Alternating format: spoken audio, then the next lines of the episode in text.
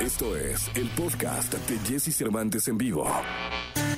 La tecnología, tecnologías, avances, gadgets, lo más novedoso.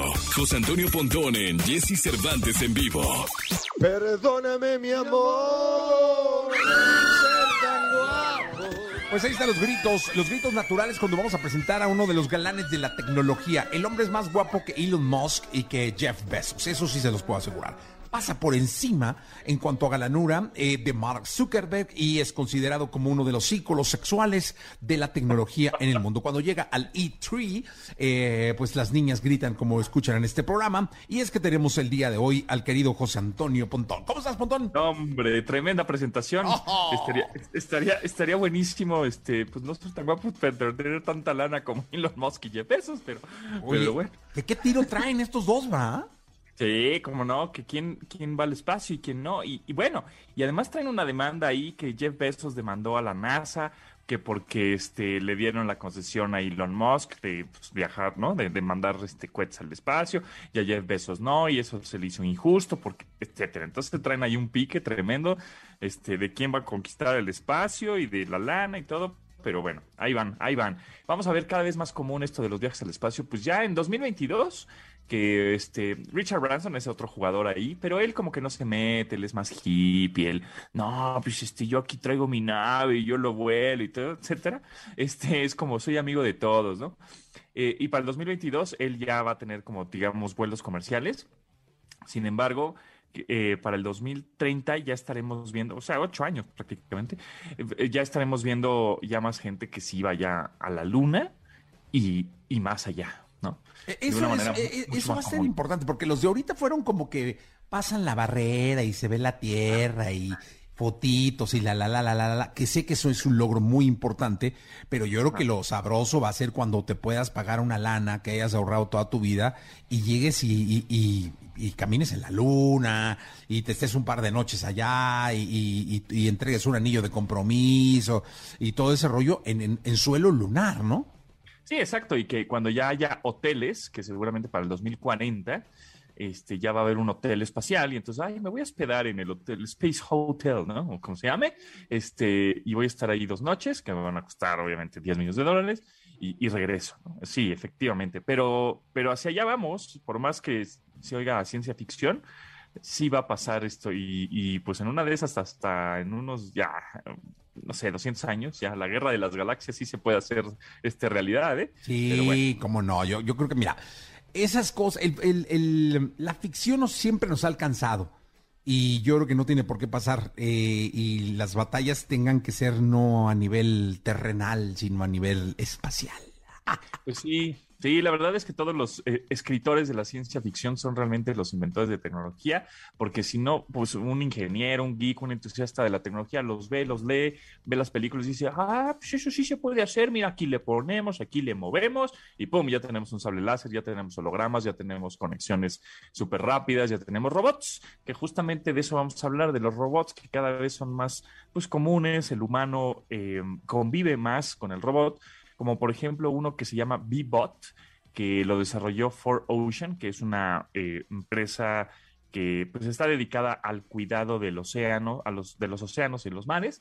Bueno, pues Bebot es un, es un robotito, es una como maquinita, una tipo barredora con llantas, etcétera, y que eh, ella solita, bueno, o esta máquina sola, va limpiando las playas este, y donde va recolectando todos los plásticos, basura eh, y partículas, o bueno, basura que mida un poquito más de un centímetro, va barriendo las playas y al final eh, puede eh, recolectar o limpiar silenciosamente, porque pues, ese es el chiste, imagínate tener ahí una máquina en la playa, pues qué cosa tan espantosa, eh, silenciosamente hasta 3.000 metros cuadrados por hora limpia este, esta maquinita, este carrito, que vamos a poner ahí un video en arroba XFM. Y también eh, hay otro robot muy interesante que se llama Dell, D-E- D-E-L-L-E, Dell, Dell. Es, un, es como el nombre del primer animatronic. Saben que los animatronics son estos, si es que han ido alguna vez a, a Disneylandia o algo así, pues son estos robots que te, este, que con, digamos, con una facha o con, o, o lo- o los ponen como si fuera justamente Chewbacca, ¿no? De Star Wars, o los ponen como este el pirata del Caribe y son robots al final de cuentas, están abajo, hay unas máquinas y pues se, mueven, ¿no? Son, son animatronics. Bueno, pues es un animatronic delfín desarrollado por Edge Innovations y que este animal, pues obviamente está idéntico, o sea, parece un delfín como tal y hace los mismos trucos y espectáculos que un delfín real, ¿no? En unos estos acuarios, que te acuerdas que nosotros íbamos a, uh, a Reina Aventura, ¿no? Y veíamos los delfines y los, y, Keiko, y así. Entonces, bueno, pues ahora ya no hay animales eh, verdaderos o reales, ya están sustituidos por robots que son prácticamente idénticos. O sea, si lo ves, dices, ah, pues es un delfín, pero no, es un robot el cual está eh, obviamente en las albercas y le está diciendo al entrenador, este, dándole vueltas y nadando con él y, jugando con los niños, etcétera, pero pues es un robot. Obviamente aquí con la intención de que los animales no estén siendo pues maltratados o explotados para hacer este tipo de espectáculos, más bien que sea un robot delfín. Está idéntico. Y por otro lado, Xiaomi, esta marca de de tecnología china que ya está en el segundo lugar de ventas de smartphones, ¿eh? ya está durísima. Y justo el día de ayer cumplió 10 años en el mercado de que salió su primer smartphone, 10 años, y en una década ya es el segundo fabricante pues más, eh, que, con más ventas de teléfonos. Bueno, pues esta marca china anunció su CyberDog, un perro robot muy al estilo de Boston Dynamics, uno que se llama Spot Mini, que es pues un robot, ahí también lo vamos a poner el video en arroba XFM en Twitter, para que vean que es pues un, un, perro robot que puedes, obviamente, el humano convivir con él, hacer trucos de compañía, etcétera, nada más que pues, no hace gracias en el pasto ni nada de eso. Este, y además ya son robots que este, por ejemplo, cuesta alrededor de 30 mil pesos lo que cuesta un teléfono de gama alta, ¿no? Entonces ya no es como, ay, no, esos robots van a estar impagables. Entonces también, hablando un poco del futuro, para el 2030, pues vamos a ver cada vez más este tipo de robots de compañía también, ¿no?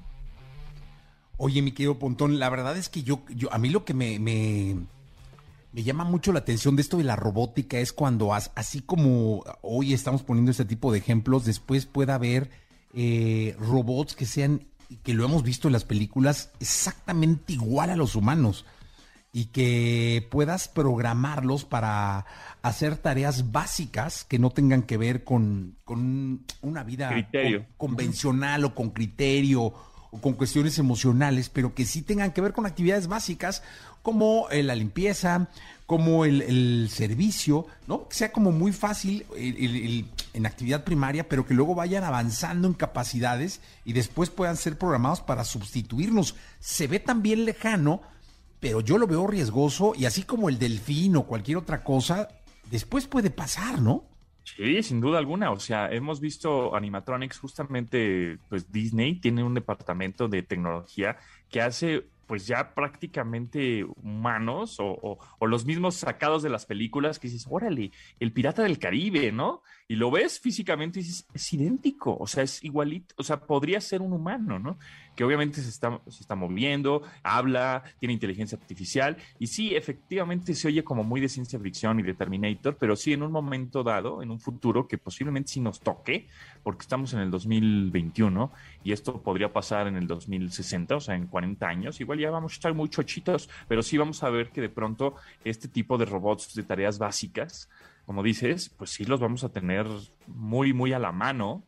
Y, este, y en una de esas también puede ser nuestros, nuestro compañero, nuestro amigo, nuestro robot de compañía, ¿no? Como, como se piensa, porque en Japón, China, Asia, en general, ya están vendiendo estos robots con caritas como muy amigables y pantallas como muy, muy bonitas, etcétera, y animaciones lindas para eh, gente de, edad avanzada o adultos mayores para que les funcione de compañía y que le pregunten cosas. A ver, robot, este, no sé, cuéntame un chiste, dime algo, este, ve por, no sé, este, sé, un café, prepárame un café, ¿no? Y, y, el robot ya se comunica con todos los dispositivos que tienes conectados también en tu casa y ese mismo robot le va a decir a la cafetera, pues haz el café, ¿no? Entonces, sí, sí va a pasar. O sea, pensemos, eh, eh, igual estamos, ah, pues qué jalada de los pelos están diciendo, pero sí, sí va a pasar eso. Sí, no, seguramente va a llegar a pasar. Y oye, por cierto, Pontón, rápido, te quiero comentar que hoy salió en Reforma en la sección de negocios del periódico Reforma del día de hoy un artículo que dije, lo voy a comentar con Pontón, y dicen, cuidado con tu Instagram, peligra. Eh, de entrada presentan una encuesta de las redes más usadas en este país eh, y usan como fuente la Asociación de Internet MX, en donde dicen que WhatsApp es la red más usada, ya la toman como una red. Después Facebook, YouTube, Instagram y Twitter. Me llama la atención que no aparezca TikTok, pero bueno, ahí eh, eso es lo que ellos dicen. Yo creo que TikTok está en franco crecimiento, pero no llega a estas ligas todavía, ¿no? y lo que sí dicen es que se está poniendo de moda un fraude en, en Instagram en donde varias cuentas te denuncian, o sea, denuncian tu cuenta hasta que tu cuenta sea bloqueada. Cuando bloquea Instagram, porque son algoritmos, ¿no? Entonces empiezan a denunciar la cuenta de fulanito, Pedro Pérez, ¿no? Todos. Entonces empieza esta red a denunciar la cuenta de Pedro Pérez hasta que los algoritmos eh, bajan la cuenta de Pedro Pérez. Luego le empiezan a llegar a Pedro Pérez correos de yo te arreglo tu cuenta. Solo mm. tienes que pagarme tanto y yo me encargo de que tu cuenta se ponga al tiro o este le empiezan a pedir datos bancarios o datos para poder cobrar y ahí vienen los fraudes con tarjetas y todo. Entonces tengan cuidado. Lo que recomiendan es que si te bloquean tu cuenta de Instagram, le tomes una captura de pantalla y de inmediato te direcciones con Instagram. Es decir, no, no hay personas que te ayuden a salvar tu cuenta, sino que es la misma plataforma y que hagas caso omiso a los correos que te puedan estar llegando, donde te van a ayudar a rescatar tu cuenta de Instagram a cambio de dinero, a cambio de información. Lo más seguro es que esto sea un fraude, lo que te está pasando, un intento de secuestro de alguna manera de tu cuenta de Instagram, y lo mejor es tomar una captura de pantalla y recurrir a Instagram, es decir, a la misma plataforma. Pero eso salió hoy y me pareció interesante comentarte. Sí, totalmente. Qué bueno que lo comentas, porque sí, efectivamente, si te llega un mail de Juan López arroba gmail.com, ¿no? O, arroba hotmail, oye, este, yo te ayudo a recuperar tu cuenta. Ah, ah, cuidado, porque sí puede ser un fraude, sí te puede pedir dinero a cambio, sí te puede pedir eh, tus claves, ¿no? O pásame tu clave y yo te la recupero. Mm, cuidado. Entonces sí es mejor ir a ayuda de, de Instagram y decir, ¿saben qué? Pues, ¿por qué me bloquearon la cuenta, no? Y entonces ellos automáticamente te van a, pues te van a responder, o sea, de alguna manera. Pero sí, no hagan caso si te llega un WhatsApp, un correo lo que sea de fulano de tal que no conoces, un nombre muy, pues muy aleatorio o que no se identifique como alguien, un personal efectivamente de, de, Instagram, pues no le hagas caso. Porque además Instagram jamás te va a pedir dinero para desbloquear tu cuenta, jamás te va a contactar directamente. Si es que te llega también algunos eh, mensajes directos en tu cuenta de Instagram diciendo, Dear User, ¿no? Como que así, querido usuario, pues como que querido usuario, sabes perfectamente quién soy, ¿por qué no me hablas de mi nombre? ¿Por qué no me, me dices más información mía? ¿no? Entonces tengan cuidado con esos mensajes como muy genéricos, sospechosos y bueno, este, tranquilos, pues, no, no es nada más un, hay un justo un tip que les damos de, si se bloquea su cuenta, pues no hagan caso a nadie más que a Instagram. Y tú me enseñaste que hay que ver el correo del que vienen. Eh, por lo general son correos que son xjy arroba gmail. Pero en el título viene Instagram Service, ¿no? Exacto. Este, te, llega el correo de Instagram Service. Cuando tú le das clic y ves la dirección de correo, vas a darte cuenta que son letras y letras y letras y letras arroba gmail o arroba o arroba qué sé yo. Sí, nos, nos apanicamos porque llega Instagram, ¿no? Este, te bloquearon. Entonces ya tan nos agarran como en curva que ya no revisamos el correo, ¿no? Porque el revisar el correo de dónde viene, pues hay que darle un clic ahí a una flechita o algo para revisar bien de dónde. Entonces, no, no automáticamente sale el correo. Entonces, cuando vemos que Instagram me bloqueó y, te empiezas a panicar y entonces te pones nervioso y, haces alguna tarugada. Entonces, eh, revisa bien, ten unos segunditos de calma y ve revisando poco a poco el correo de dónde viene, vean la redacción, este, si está en inglés, si está en español, cómo es que te están hablando a ti, ¿no? Si es querido usuario o querido José Antonio Pontón, fíjate que y, pasó esto y aquello, ¿no? Entonces, sí, tengan cuidado con eso. Sí, tengan mucho cuidado. Gracias, Pontón, hasta el día de mañana. Gracias, a ti, Jessy, nos vemos. 8 de la mañana, 22 minutos, continuamos. Escucha a Jesse Cervantes de lunes a viernes de 6 a 10 de la mañana por Exa FM.